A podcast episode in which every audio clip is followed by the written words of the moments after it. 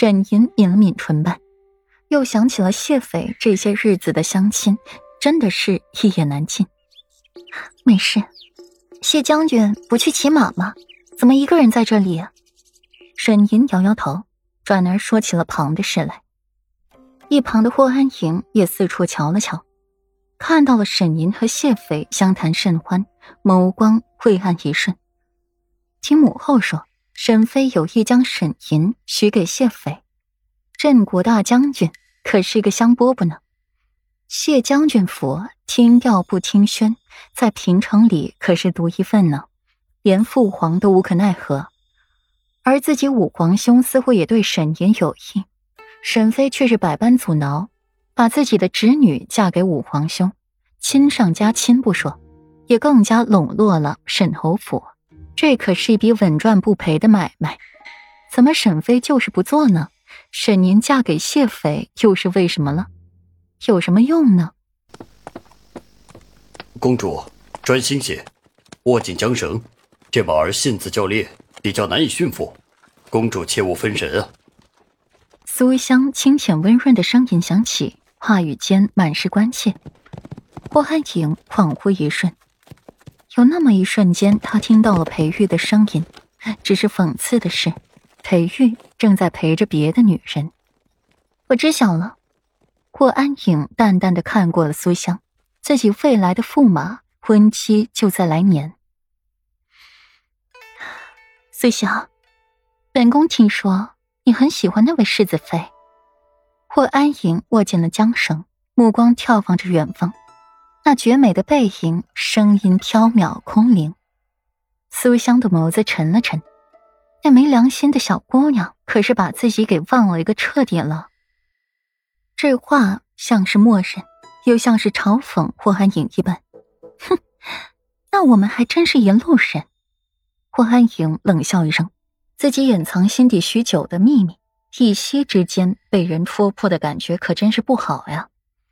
霍安影瞧着远处的一对璧人，心底没由来的升起了几分嫉恨来。从前对自己温润如玉、温文尔雅的男子，突然舍了自己而去了，转而去宠爱旁的女人，如今正眼都不瞧自己一下，这样巨大的落差，他有些接受不了。啊，呃，够，公主谬赞了，不然民间怎么会有这么一句话呢？不是一家人，不进一家门吗？只是苏香识时务，不是自己的，他不会去强求；若是他肯强求的，他拼死也要得到。在他完成自己的使命之后，拼命的去争取。世子妃，可是要与本宫来比试一下骑术？顾软的美眸流盼，莞尔答应。左右裴玉不在，该怎么尽兴玩就怎么尽兴。方才裴玉带着他。那马骑的慢死了，顾阮半点都没觉得尽兴。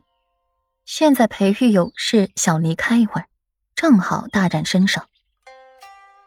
好啊，只是不知道这九公主想要如何比呢？嗯，就以我们现在的位置为终点，从这里到前面的那棵大树，回到前面观西台，再次重新到达这里，看谁先跑完这一圈儿。霍安影看看前面，又看看身后，略略的迟疑了一下。跑输了怎么办啊？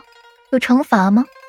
顾然美眸微闪，几两股没由来的发冷，只感觉到了一股凉气直窜自己的后脑勺，心底发毛，头皮也发麻。输就输了呗，要什么惩罚呀？就是简单的比试一下罢了。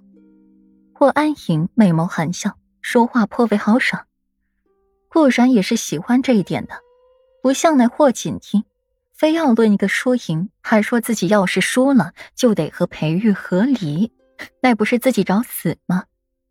所以裴玉刚和霍心、霍州谈完事回来，就看到了马场上两道亮丽的风景线，看清楚了其中一人，默眸暗想。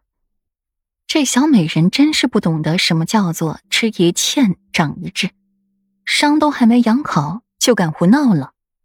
阿玉，我倒是不知道这世子妃骑术这么高超，比起你来，也不遑多让呢。